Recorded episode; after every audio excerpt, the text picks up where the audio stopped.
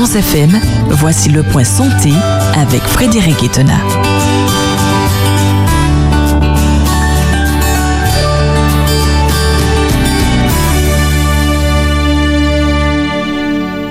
Un mendiant bien portant est plus heureux qu'un roi malade. C'est d'autant plus vrai hein, que sur le plan de la santé, nous allons de découverte en découverte avec Frédéric Etena. Bonjour Frédéric.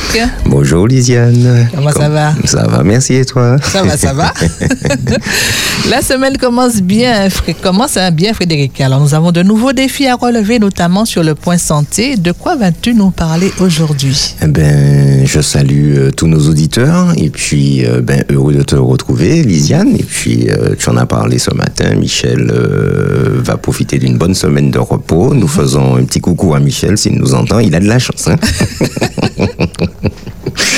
Il a de la chance. Euh, Lisiane, nous nous étions posé la question lundi dernier. Mhm. Nous sommes arrivés à la fin de la création et la Bible nous dit que le septième jour, Dieu se repose. Alors, euh, légitimement, nous nous sommes demandé si Dieu avait besoin de se reposer. Mhm. Face à l'ampleur de tout ce qui a été créé, nous nous sommes dit que, ouais, qui n'aurait pas été fatigué après avoir créé des millions d'espèces d'animaux, euh, une, une, bio, une, bio, une, une biodiversité mais extraordinaire, une planète euh, complètement formée.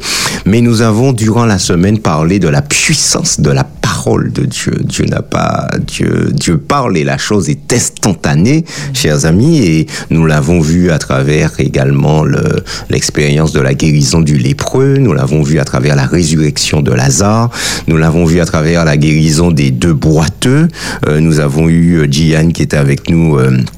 Euh, vendredi matin euh, pour encore une kinésithérapeute mhm. qui, qui, a encore attesté que bon dans le cas des boiteux etc il faudrait euh, un an enfin six mois minimum un an à deux ans hein, de rééducation pour permettre à ces personnes de marcher.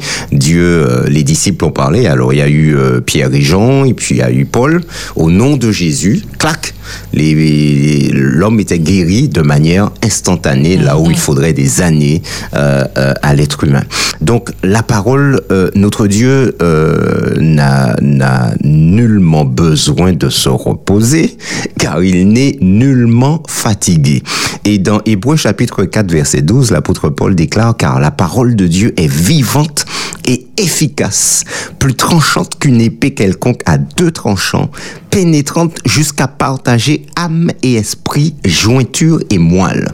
Alors l'âme est très compliquée à dissocier de l'esprit et euh, ben, même la jointure, les jointures et les moelles, hein, on est dans, dans, dans, la composition même des articulations, c'est extrêmement compliqué. Mais ce que je retiens, c'est que la parole de Dieu est vivante et efficace. Notre Dieu, mesdames et messieurs, chers amis, n'a nullement besoin de se reposer. Dieu n'est pas fatigué par ce qu'il vient de faire. Mais devant l'ampleur de ce qui a été créé, certains affirment que les jours de la création ne sont pas des jours littéraux de 24 heures, mais des périodes de 1000 ans. Il a fallu mille ans pour euh, la lumière, euh, mille ans pour le deuxième jour, mille ans pour les animaux, mille ans pour euh, les astres, etc. Et ces personnes s'appuient notamment sur un texte biblique, celui de 2 Pierre 3, verset 8. Mhm. Mais il est une chose bien aimée que vous ne devez pas ignorer, c'est que devant le Seigneur, un jour est comme mille ans et mille ans sont comme un jour. Est-ce que c'est de ça que Pierre voulait parler? Est-ce que notre Dieu a eu besoin de mille ans pour créer les cieux et la terre?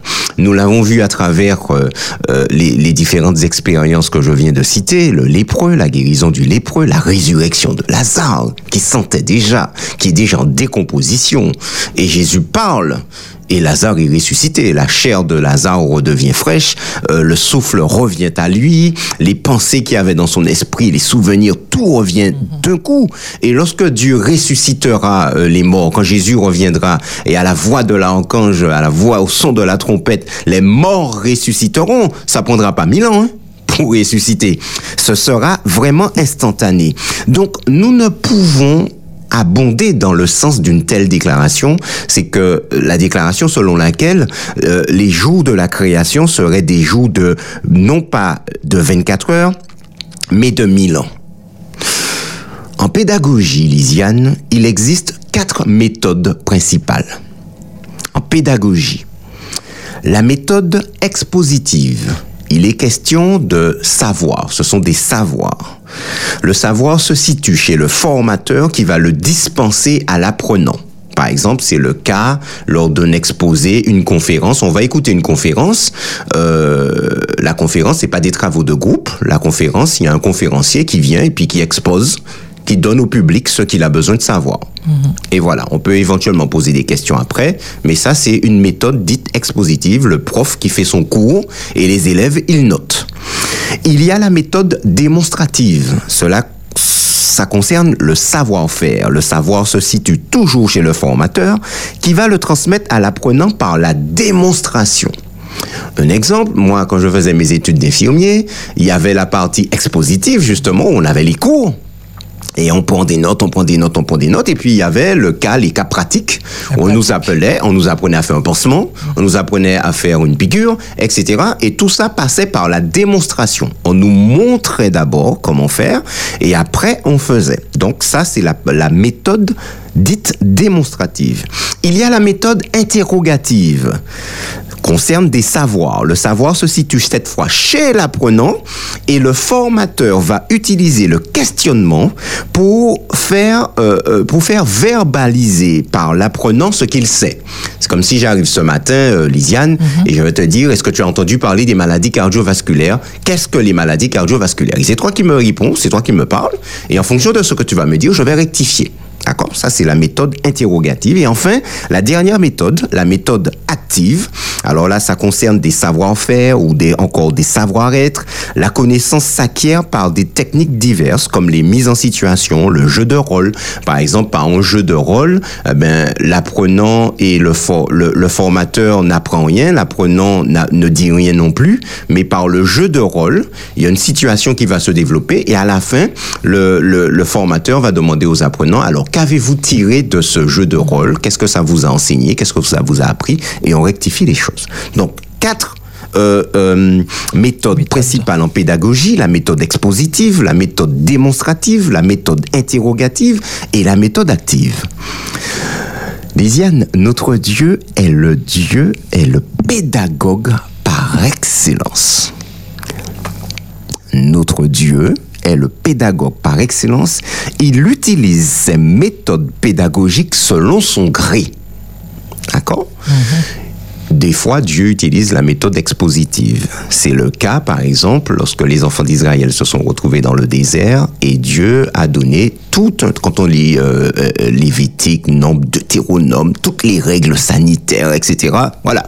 Dieu parla à, à Moïse et à Aaron et leur dit, deux points. Et puis on a des chapitres comme ça où Dieu donne des instructions.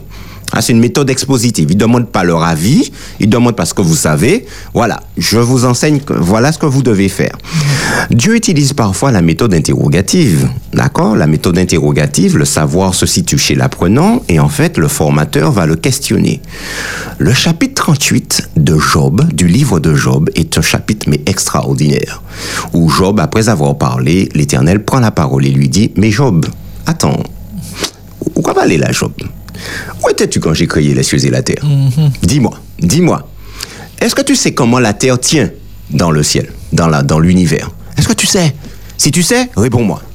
Et là, Dieu va utiliser un questionnement et il parle à Job et il dit à Job, mais enseigne-moi, mais est-ce que tu sais tout Enseigne-moi ces choses. Et Dieu prend l'exemple de la nature qu'il vient de créer et il demande à Job des explications.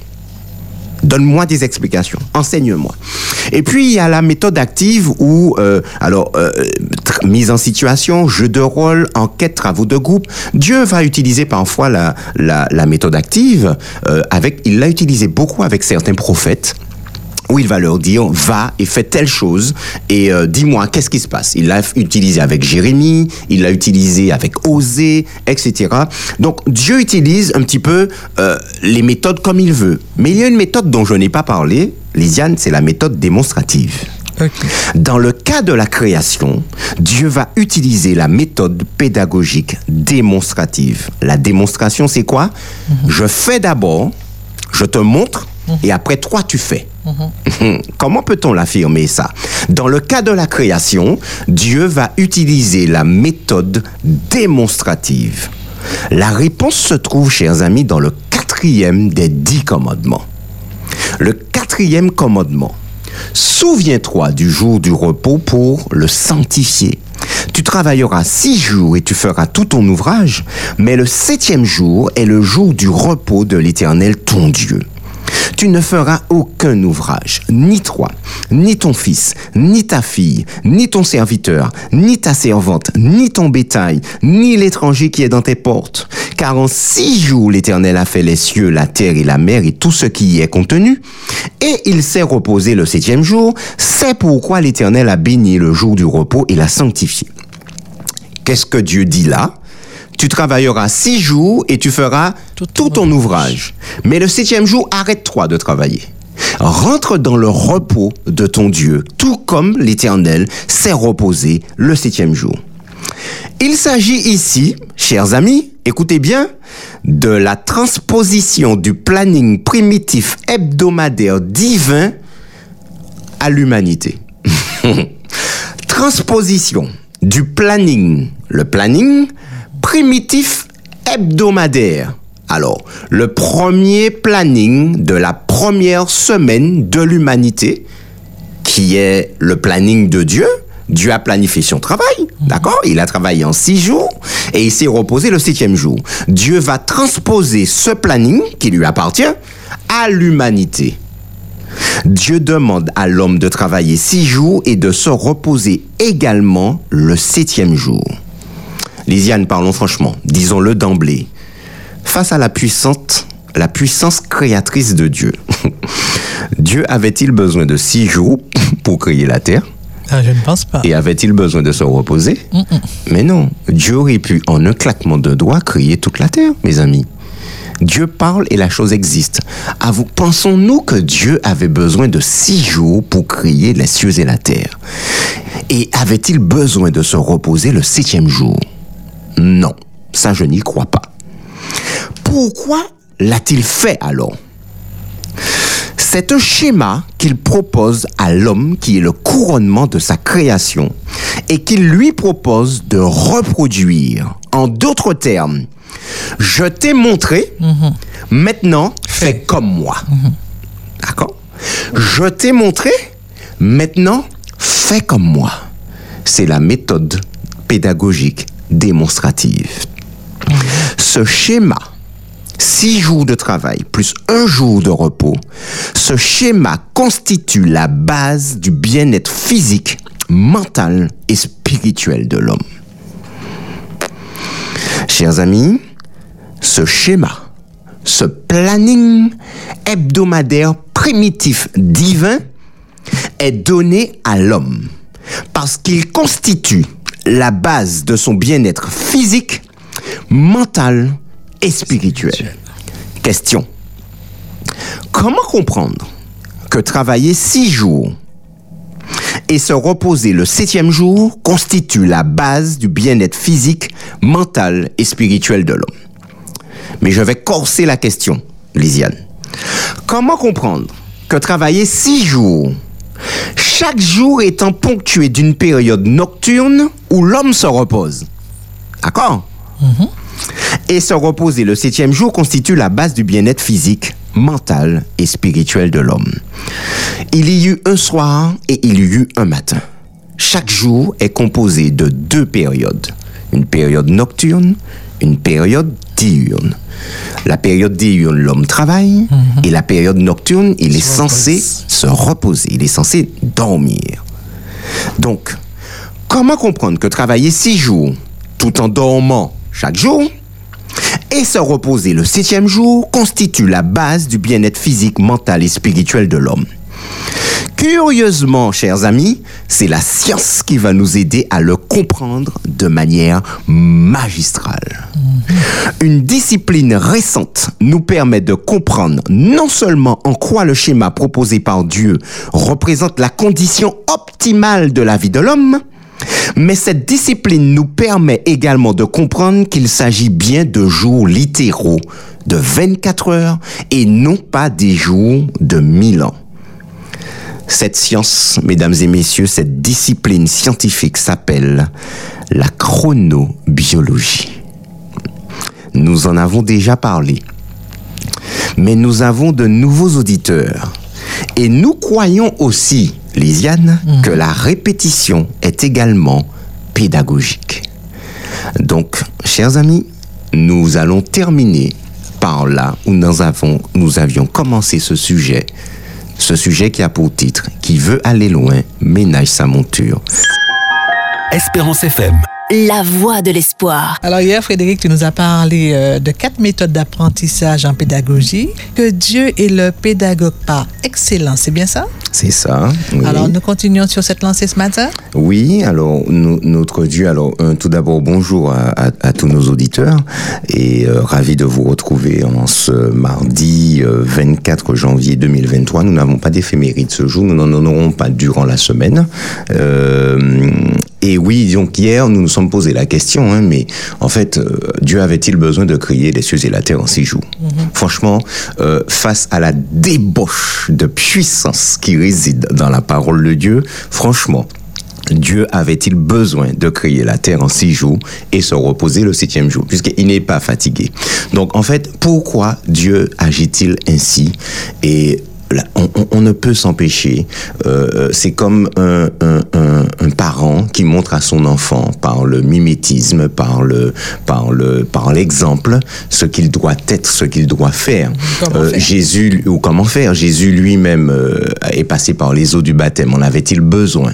Il n'en avait pas besoin. Mais tout ceci était un exemple pour nous. Donc notre Dieu, il est, il est dans la pédagogie dès le départ, dès le départ.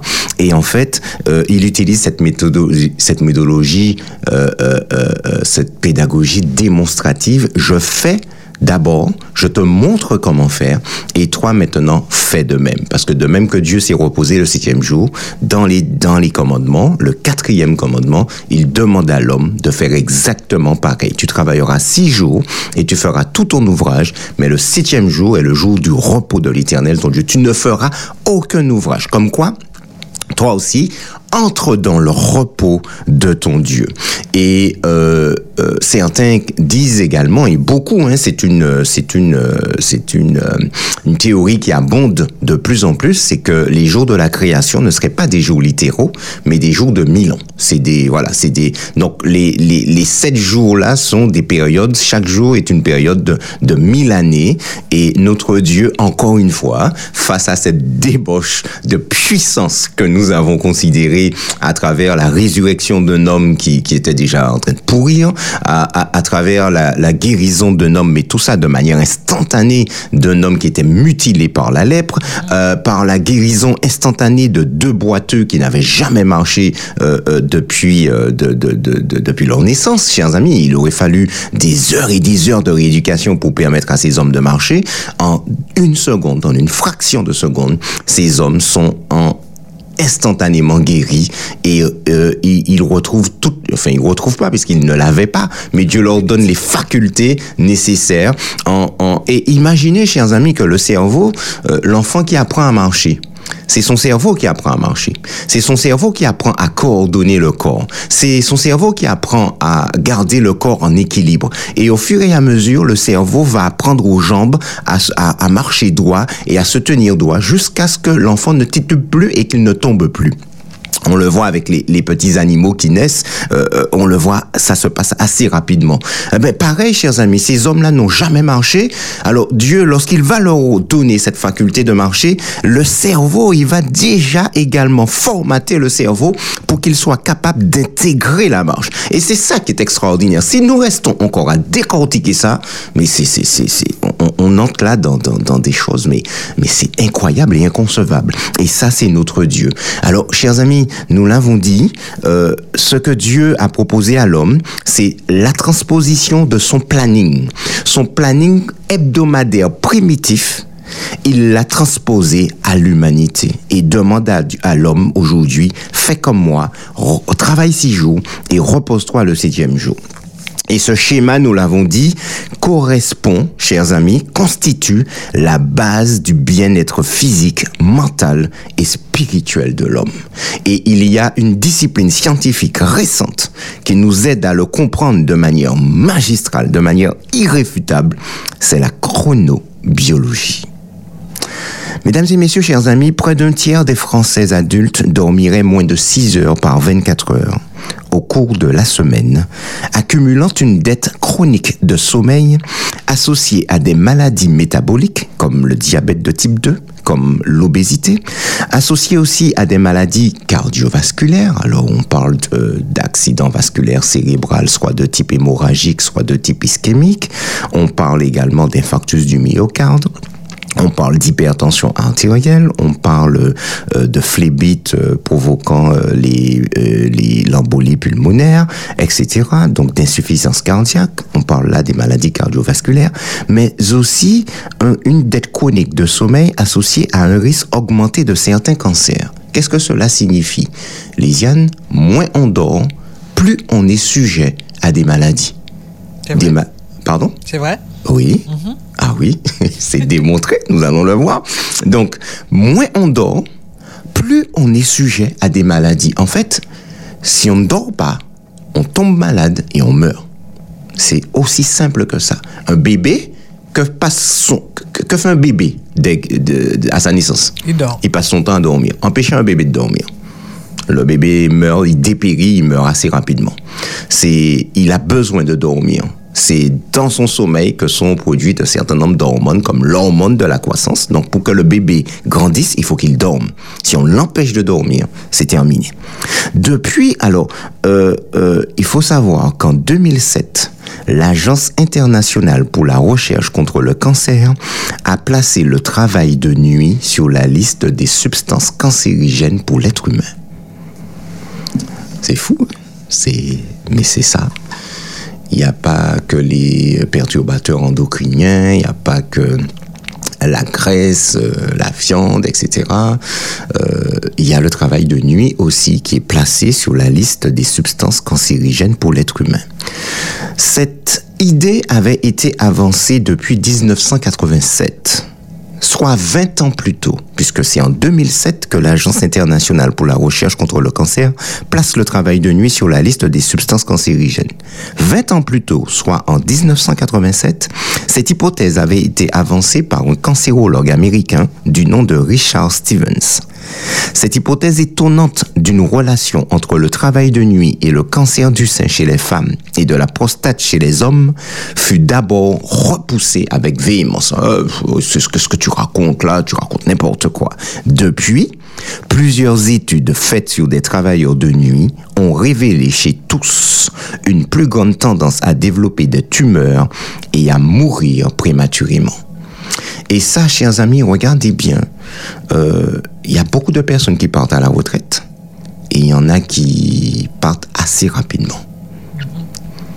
On arrête de travailler. Et beaucoup travaillaient de nuit.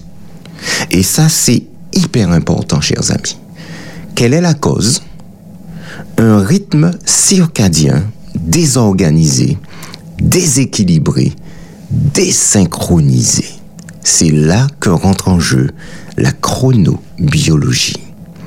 C'est une discipline scientifique ayant pour étude les rythmes biologiques, les rythmes du corps.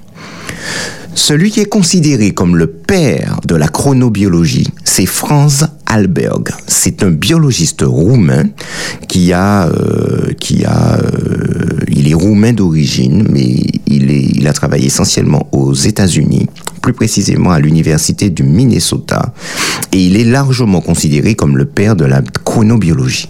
Il débute ses expériences dans les années 1940 et fonde par la suite le laboratoire de chronobiologie à l'université du Minnesota. Et ce, ce terme rythme circadien, eh ben, c'est une invention de Franz Alberg lui-même. C'est lui qui a proposé à l'humanité ce terme de circadien, qui vient du latin circa, qui veut dire autour, et de dies, qui signifie jour. Donc circadien signifie littéralement cycle qui dure environ un jour. Et Franz Alberg découvre que notre corps est synchronisé sur un rythme de 24 heures, Lisiane. Pour comprendre cela, Retour à la création. On ne pourra jamais s'empêcher d'y retourner. On en a besoin. Retour plus particulièrement au quatrième jour, Lisiane, journée mondiale des mastodontes. Voici ce que le Saint-Esprit a déclaré à Moïse. Nous sommes dans Genèse, chapitre 1er, versets 14 à 19. Dieu dit qu'il y ait des luminaires dans l'étendue du ciel pour séparer le jour d'avec la nuit. Que ce soit des signes pour marquer les époques, les jours et les années. Et qu'ils servent de luminaires dans l'étendue du ciel pour éclairer la terre. Alors que, que dit Dieu là, Lisiane Je vais mettre des luminaires, donc des, des objets qui vont émettre de la lumière, d'accord? Euh, Dans le ciel pour faire quoi? Un, pour séparer le jour d'avec la nuit. Première fonction. Deuxième fonction, que ce soit des signes pour marquer les époques, les jours et les années. Euh, on a aujourd'hui des jours, d'accord Nous sommes le 24e jour, tu l'as dit ce matin. hein, tu as dit que le mois est presque terminé alors que euh, l'année a, a- a commencé il n'y a pas si longtemps que ça. Nous sommes au 24e jour, nous avons des semaines, nous avons des mois, nous avons des années, d'accord Donc ce sont ces luminaires qui nous permettent justement, qui permettent de marquer donc ces époques, ces jours, ces années. Et Dieu dit qu'ils servent de luminaire dans l'étendue du ciel pour éclairer. Donc séparer le jour de la nuit, marquer les époques, les jours et les années et éclairer la terre. Et cela fut ainsi. Alors, de quoi parle-t-on? Dieu fit les deux grands luminaires. Le plus grand luminaire pour présider au jour. Et là, nous, mes amis, rapidement, nous l'avons déjà, nous en avons déjà parlé euh, maintes fois. Un mastodonte, mais comme pas possible. Euh, le Soleil, euh, Lisiane, qui, dont le diamètre c'est 1,4 million de kilomètres. Euh, ouais, ça, quand on y réfléchit, on se dit, mais c'est, c'est, c'est un truc immense. incroyable. Euh, la Terre, c'est 12 000 kilomètres de diamètre. Euh, on est au Soleil qui fait 1,4 million de kilomètres. Donc le plus grand pour présider au jour, donc qui brille par sa lumière et qui éclaire la Terre, et le plus petit luminaire pour présider à la nuit, donc la Lune, qui est un satellite de la Terre, puisqu'il accomplit une révolution autour de la Terre, nous allons le voir tout à l'heure. Et puis cette toute petite phrase lapidaire, il fit aussi les étoiles. C'est tout.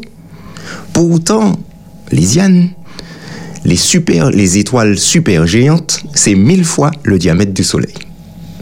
Ah ouais. Or, le diamètre du Soleil, c'est 1,4 million de kilomètres. Donc, une étoile super géante, c'est mille fois le diamètre du Soleil. Donc, ça nous donne une idée De de, la taille de ces trucs qui sont dans le ciel et de l'immensité du ciel, l'immensité de l'univers, mais nous donne aussi une pâle idée de l'immensité de notre Dieu.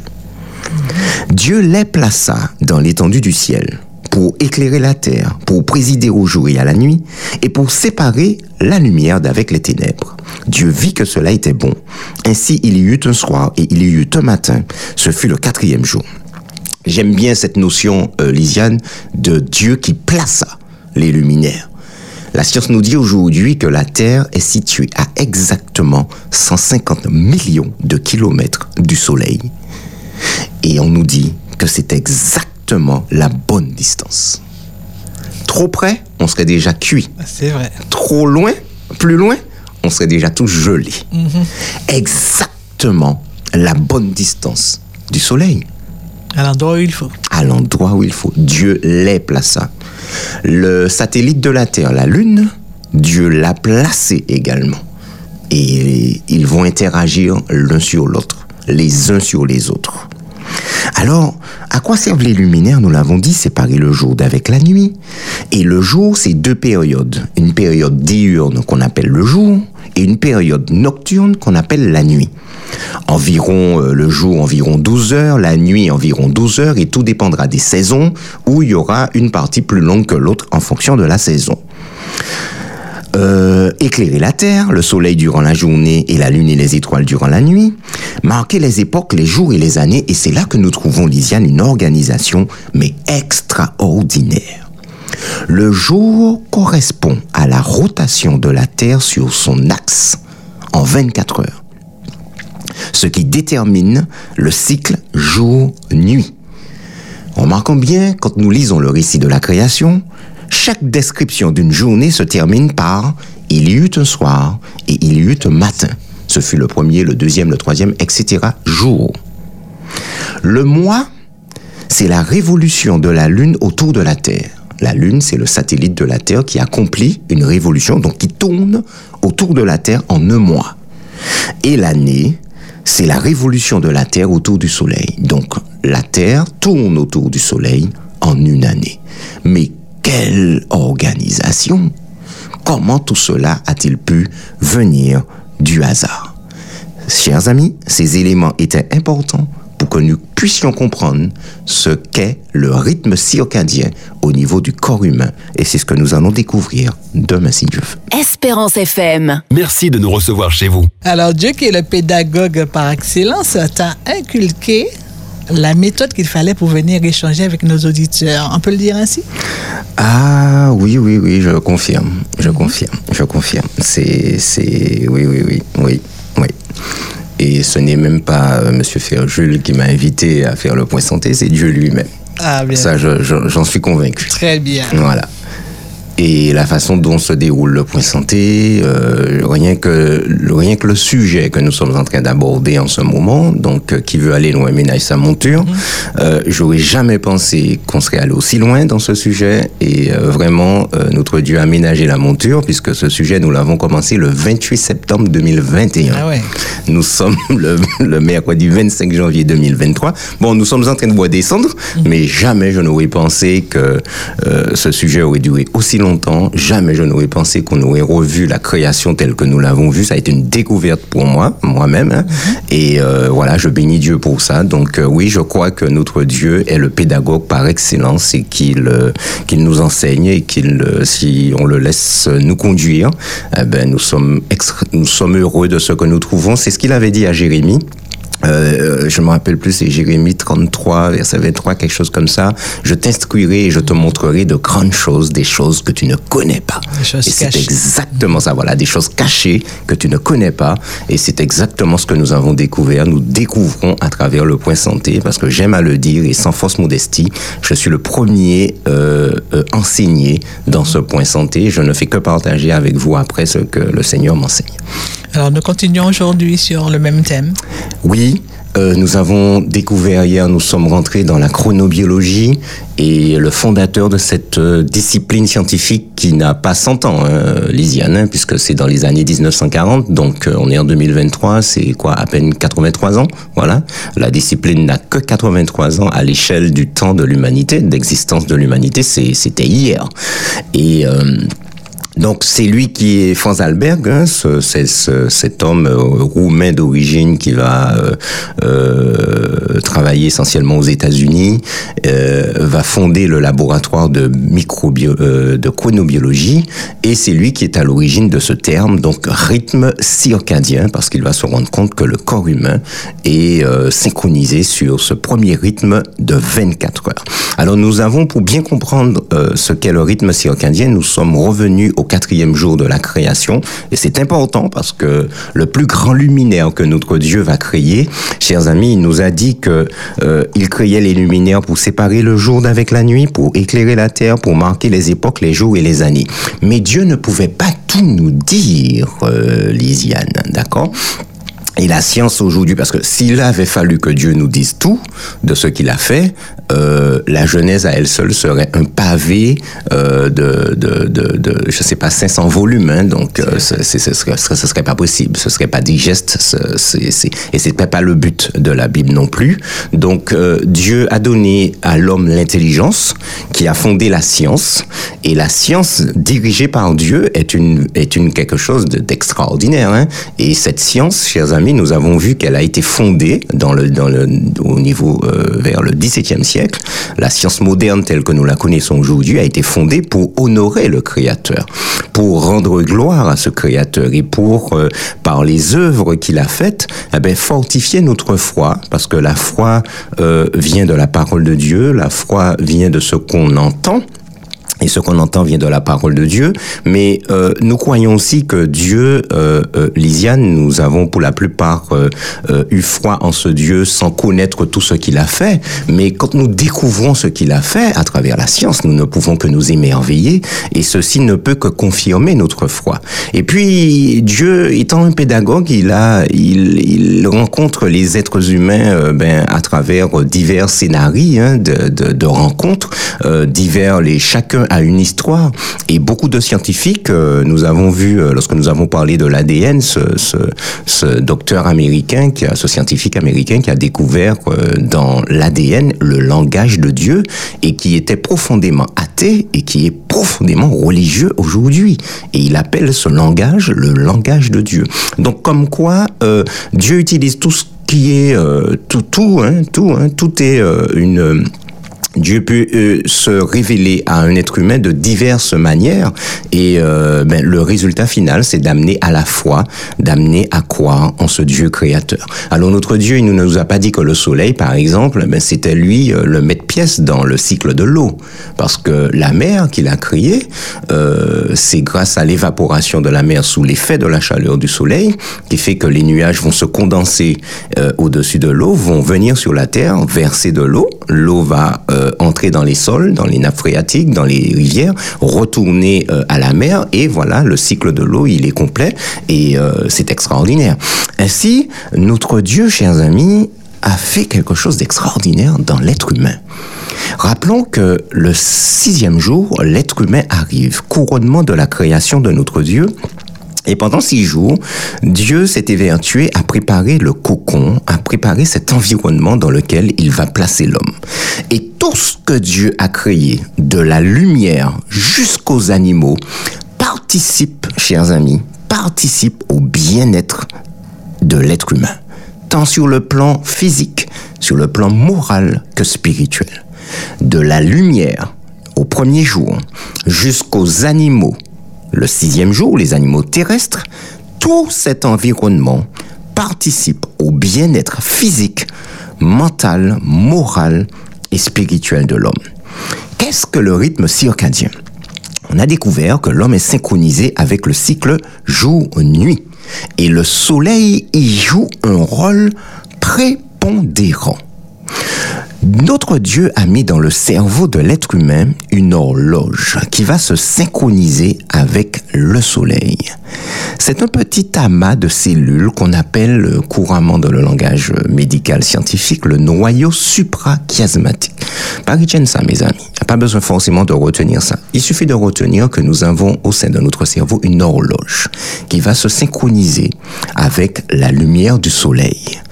Tant qu'il y a du soleil, l'information passe à travers nos yeux et renseigne ce noyau. D'accord? Le noyau est renseigné qu'il y a encore de la lumière du soleil. Mais comment, euh, cela va-t-il se traduire sur le plan physiologique? Tant qu'il y a du soleil, le corps va produire des hormones dites de l'éveil afin que nous puissions continuer à vaquer à nos occupations, Lisiane, de la journée. D'accord? Les animaux, c'est pareil, à quelques exceptions près d'animaux, hein, mais globalement, nous voyons les poules, les oiseaux, c'est l'effervescence durant la journée. Et puis quand le soleil se couche, euh, vers 18 heures, on voit tous les oiseaux se rassembler dans, dans les arbres, et puis ça fait un bruit particulier. Mhm. J'aime, euh, je, je, je, je, suis, il m'est arrivé d'être près d'arbres, et puis d'entendre le chahut, et puis j'entends la maman qui appelle les petits, euh, viens te boucher, viens te brosser les dents, etc. Mais il faut entendre ça, c'est un chahut. Et voilà, on se prépare pour la nuit, et puis après, plus rien. Tout se calme, tout le monde est au lit, euh, la petite berceuse parfois pour endormir les petits bébés, et puis silence après, total. On voit pour ceux qui ont des poulaillers, qui ont des poules à la maison, etc., on voit les poules eh ben, se rentrer, et euh, parfois aller dans les arbres aussi, hein, les, les poules sauvages, etc., et puis on n'entend plus rien, jusqu'au chant du coq le lendemain matin si Dieu veut. Alors, qu'est-ce qui se passe, chers amis? Le corps, tant que le, le, noyau suprachiasmatique reçoit de la lumière, le noyau suprachiasmatique donne l'ordre de produire des hormones dites de l'éveil qui nous permettent de continuer à de vaquer à nos occupations. Parallèlement, Lisiane, l'hormone du sommeil est à son taux le plus bas. D'accord? Il y a du soleil? Eh ben c'est bon, on, le corps synthétise des hormones pour le tenir éveillé. L'hormone du sommeil est à son plus bas. Et au fur et à mesure que le soleil se couche, les courbes vont s'inverser. la synthèse de l'hormone du sommeil va commencer, ça va décoller, et en même temps, la synthèse des hormones de l'éveil descend. Les courbes s'inversent. Il y en a une qui descend, l'autre qui monte. Et chers amis, euh, l'hormone du sommeil, la synthèse de l'hormone du sommeil va augmenter jusqu'à atteindre son pic entre 3 heures et 4 heures du matin. Elle atteint son pic entre 3 heures et 4 heures du matin. En conclusion, qu'est-ce que ça veut dire? Nous sommes programmés physiologiquement pour travailler la journée et dormir la nuit. Ceci correspond à une programmation physiologique naturelle venant de Dieu lui-même. C'est extraordinaire. C'est, il a fallu, chers amis, euh, attendre. euh, on a découvert ça il n'y a pas si longtemps que ça. Notre Dieu crée et il dit à chaque fin de journée, il dit il y eut un soir et il y eut un matin. Comme quoi notre Dieu, il crée une journée de 24 heures avec deux éléments. Une partie diurne qu'on appelle le jour, une partie nocturne qu'on appelle la nuit. Et l'être humain qui arrive dans cet environnement est parfaitement synchronisé avec l'environnement. Et le maître-pièce dans l'affaire, c'est le soleil qui synchronise l'homme pour qu'il travaille la journée et qu'il puisse dormir la nuit. À quoi sert le sommeil? Oui, Lisiane Donc j'allais dire, ça veut dire que beaucoup d'êtres humains sont déprogrammés alors. Ah, eh ben, écoute, euh, par quoi? Tu penses à quoi? Euh, ceux qui travaillent la nuit. Eh par ben exemple. oui, voilà. C'est pourquoi nous l'avons dit en 2007. L'Agence euh, américaine internationale pour la recherche contre le cancer a placé le travail de nuit sur la liste des substances cancérigènes pour l'être humain. Et ça, nous allons le découvrir dans la suite du sujet. Nous allons comprendre pourquoi. À quoi sert le sommeil? On compare souvent, chers amis, l'organisme humain à une machine.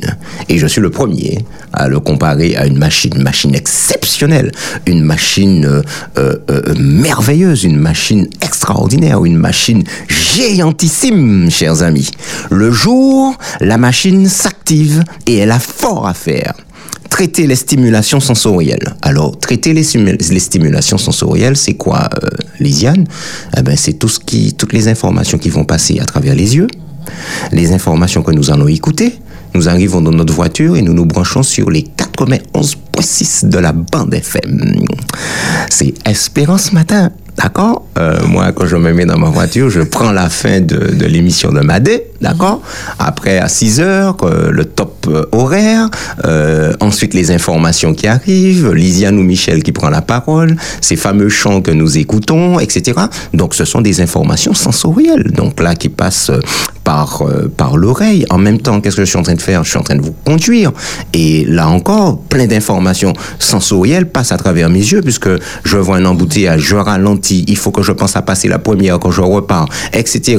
Euh, euh, mettre le clignotant si je passe sur la file de droite ou si sur la file de gauche. Regardez tout ce que le corps a à faire. Mon petit, il est derrière moi, il peut me poser une question, il me parle. Donc pendant qu'il me parle, la radio est en train de jouer, je suis en train de conduire, je regarde la route, etc. C'est énorme. Beaucoup ce que le- d'informations. c'est beaucoup d'informations. Le toucher. C'est grâce au toucher que je peux tenir convenablement le volant. Il m'arrive de, de, de, de, de parfois, euh, il y a des commandes au volant ou encore sur la console, toucher, euh, changer de chaîne, etc. De chaîne de, bref, il y a des boutons, je n'ai même pas besoin de les regarder, je les cherche à la main parce que je sais où elles sont placées, où ils sont placés les boutons. Donc rien que le toucher là encore, des informations. Le, le nez me dit oh, oh, il y a un problème au niveau du moteur parce qu'il y a une odeur bizarre Ouais. ou ça sent brûler. Si j'ai parfois dans les embouteillages, surtout dans les côtes, on prend beaucoup d'odeurs d'embrayage hein, parce qu'il y en a, il y a des embrayages qui souffrent. Hein. Euh, là, ben tiens, il y a une odeur d'embrayage là, etc. Donc la machine, chers amis, à chaque seconde traite les stimulations sensorielles et c'est des milliers d'informations qui passent à travers nos sens. Espérance FM.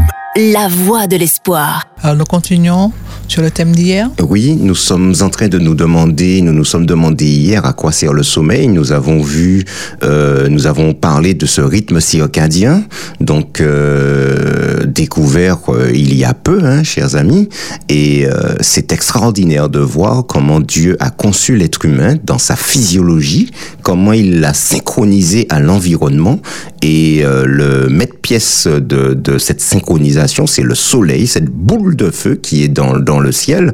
Et tant qu'il y a de la lumière qui passe à travers euh, nos yeux et qui va aller euh, titiller l'horloge que Dieu a mis dans notre cerveau, ben nous voyons que ben, tant qu'il y a du soleil, ben le corps va euh, fabriquer des hormones de l'éveil qui nous permettent de vaquer à nos activités.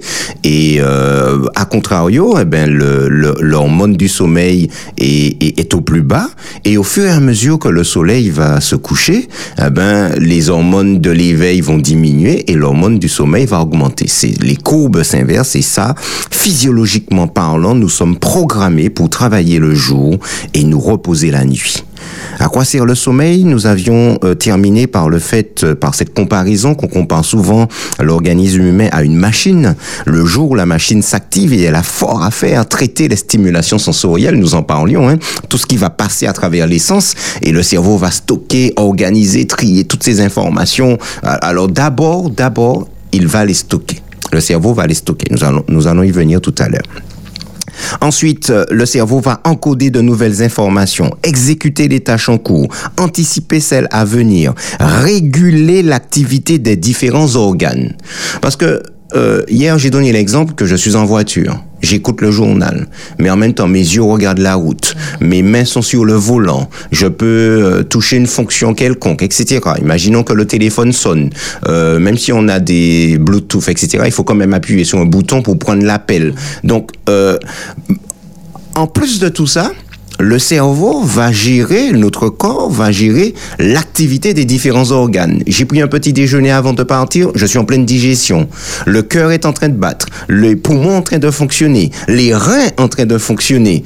Non mais c'est, c'est, c'est, c'est, le, le cerveau, c'est un chef de projet, mais exceptionnel. Il est multitâche. Aguerri, il est, non seulement il est multitâche, mais tout ce qu'il a à gérer, non seulement ce qui est déjà là dans le corps, pouvoir gérer le fonctionnement de tout ça, le bon fonctionnement, mais en plus de nouvelles informations arrivent qu'il faut gérer également par les yeux, par les sens, etc.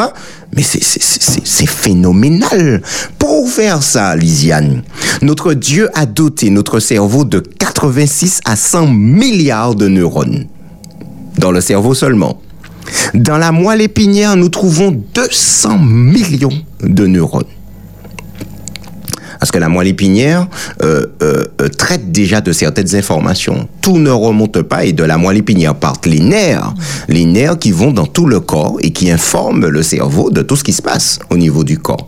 Et euh, eh ben, la moelle épinière à elle seule peut déjà traiter un certain nombre d'informations, et notamment dans le cas des actes réflexes, hein, pour, nous, pour nous préserver. Et euh, euh, ben là, ça n'a même pas le temps de remonter au niveau du cerveau. Et nous l'avions dit, Lisiane, il y a l'équivalent dans le système digestif du nombre de neurones qu'il y a dans la moelle épinière, c'est-à-dire 200 millions de neurones dans le système digestif. C'est la raison pour laquelle on appelle notre ventre, encore les intestins, le deuxième cerveau. Et ce cerveau, on appelle le système nerveux entérique, il est en étroite relation avec le système nerveux central, donc le cerveau, et la moelle épinière, par le biais d'un nerf qui s'appelle le nerf vague et par lequel bon nombre d'informations vont passer. Donc si le jour, si le jour, Lisiane, la machine s'active, que fait-elle la nuit? La nuit, la machine s'éteint et recharge passivement ses batteries. Alors, euh, l'analogie est tentante, hein, mais elle elle elle n'est pas exacte. D'accord? Parce que si la nuit, la nuit n'est pas qu'un temps de récupération, même si notre conscience s'évanouit, même si le corps est au repos, d'accord? L'organisme est loin d'être passif et inactif. Dans le cerveau, c'est l'effervescence. Heure après heure, le cerveau réorganise, inscrit, stocke, nettoie et régule notre corps. Je voudrais vous proposer, chers amis, quatre grands travaux du cerveau durant la nuit. Premier travail, le nettoyage. Premier grand travail, le nettoyage. Lisiane, nous l'avons dit. Que fait le cerveau durant la journée? Eh ben, Il traite des informations sensorielles. Il s'occupe des organes. Il, euh, il encode de nouvelles informations. Il anticipe des choses à venir. Nous faisons des projets. Nous passons à des réunions. Nous parlons énormément. Nous écoutons la radio. Euh, euh, nous sentons des parfums. Nous goûtons à des choses. Donc, euh, pour, la, euh, pour certaines qui seront nouvelles, et il faut encoder ces informations. Et quand bien même ce ne sont pas des choses nouvelles, l'information qui est apportée par ce que nous avons goûté, les, les paroles, les l'ouïe, etc., il faut stocker ces informations. Alors, chers amis, euh, tout ça, euh, les cellules nerveuses vont euh, produire des déchets et il faut nettoyer. Donc pendant le sommeil, l'espace compris entre les cellules cérébrales augmente de 60%. Mais c'est- faramineux. Et, et, et pourtant, ce qui est extraordinaire, c'est que la boîte crânienne ne, ne bouge pas, puisque l'os, il est dur, et le, c'est- c'est- c'est- le- le- le- cette boîte crânienne ne s'agrandit pas. Pourtant, il y a une dilatation à l'intérieur du cerveau qui fait que l'espace compris entre les cellules cérébrales augmente de 60%. Et il y a un liquide qui, euh, qui circule dans notre cerveau et dans notre moelle épinière qui s'appelle le liquide céphalo-rachidien. Ce liquide va circuler plus profondément dans le tissu cérébral et éliminer les déchets toxiques issus de l'activité cérébrale de la journée. Waouh C'est exceptionnel, ça c'est... Alors ça c'est déjà le premier grand travail. Deuxième grand travail, ce qu'on appelle la mémorisation à long terme. Alors, euh, euh, Lisiane, durant la journée, toutes les informations que le cerveau va recevoir seront stockées dans un petit organe qui s'appelle l'hippocampe. C'est un stockage provisoire. Et durant la nuit, et c'est ce qu'on appelle le- la mémoire à court terme, et durant la nuit, tout le contenu de l'hippocampe sera transféré dans le cortex préfrontal, qui est le lieu de stockage de la mémoire à long terme. Donc en frontal, notre front, c'est ce qu'on appelle le cortex préfrontal. Eh ben, l'hippocampe est situé un petit peu plus au milieu du cerveau. Et durant la nuit, toutes les informations qu'on a acquis durant la journée et qui ont été stockées dans l'hippocampe seront transférées dans le cortex préfrontal qui est le lieu du, de la mémoire à long terme. C'est la raison pour laquelle les étudiants, ceux qui sont en formation, les jeunes, etc., il faut dormir. Parce que c'est ce qui nous permet de retenir ce qu'on a appris. Et pour avoir, alors beaucoup de gens disent, se demandent, mais comment avoir une bonne mémoire? Il faut dormir suffisamment déjà. Parce que ce travail-là est hyper important. Et on pense que beaucoup de rêves, la plupart des rêves n'ont ni queue ni tête. D'accord Ça n'a aucun sens. C'est des images souvent de la journée. Et puis, euh, voilà, euh, bon, il suffit que j'ai regardé, par exemple, un film euh, avec des agents du GIGN qui pointent un truc, et puis je fais la nuit, je fais un rêve, et puis je suis un agent du GIGN, je suis en action, je fais des choses, etc. Donc souvent, des morceaux, des brides de ce que j'ai vécu dans la journée, de ce que j'ai regardé dans la journée, eh ben, seront utilisés dans ces rêves, mais on pense que c'est l'activité de transfert de l'hippocampe vers le cortex préfrontal qui est à l'origine de ces fameux rêves. D'accord? Troisième euh, grand travail du corps, c'est ce qu'on appelle euh, euh, du, du, du cerveau la régulation du corps. Le cerveau va diriger la production d'hormones, hormones qui vont contrôler le métabolisme, comme le cortisol, hormones qui vont contrôler l'appétit, comme la leptine, hormones qui vont avoir une part active dans le système immunitaire, comme la prolactine, et des hormones qui vont jouer aussi un rôle dans les rythmes biologiques, comme la mélatonine. Et enfin, dernier grand travail de notre cerveau, c'est le renforcement des défenses immunitaires. La sécrétion de l'hormone du sommeil la nuit contribue à stimuler le système immunitaire.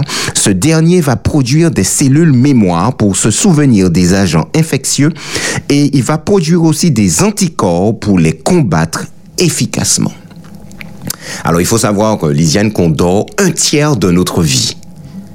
Donc quelqu'un de 60 ans a déjà dormi 20 ans. C'est énorme. Et beaucoup estiment que c'est complètement inutile de dormir. Hein. Alors il faut le savoir. Hein. Il y en a qui pensent ça et qui dorment très peu. Mais malheureusement, ils ne tardent pas à en payer les, conséquences hein, du manque de sommeil. Et là encore, nous l'avons vu, nous sommes physiologiquement euh, euh, programmés pour dormir la nuit. Autre fonction du sommeil, Lisiane, nous avons parlé de la production d'hormones et notamment de croissance chez le bébé, par exemple, lorsqu'il naît. Le bébé va dormir près de 20 heures par jour et c'est nécessaire pour qu'il puisse grandir. Le sommeil est important aussi pour la récupération physique, la récupération euh, psychologique et la récupération intellectuelle. Le sommeil est important pour le maintien de la vigilance à l'état de veille. Ça veut dire quoi? Si je n'ai pas bien dormi la veille, je suis fatigué la nuit, euh, la journée, je pêche les lambis, etc. Et euh, voilà, je, je, voilà, je pique du nez et j'ai du mal à me concentrer, j'ai du mal à écouter parce que je n'ai pas suffisamment bien dormi, je n'ai pas suffisamment bien rechargé la batterie. Le sommeil permet aussi la reconstitution des stocks énergétiques des cellules musculaires et nerveuses. Le sommeil permet l'élimination des toxines, notamment dans le cerveau, nous en avons parlé. Le sommeil permet la régulation des grandes fonctions de notre organisme, telles que le contrôle de la glycémie le sommeil permet la stimulation des défenses immunitaires, nous avons parlé. Le sommeil permet la régulation également de l'humeur. Quand on ne se réveille pas du bon pied, Lisiane, on n'est souvent pas de bonne humeur. Pas jet, dis-moi n'importe qui ça, je parce que attention, attention, mon mal levé beau matin. D'accord?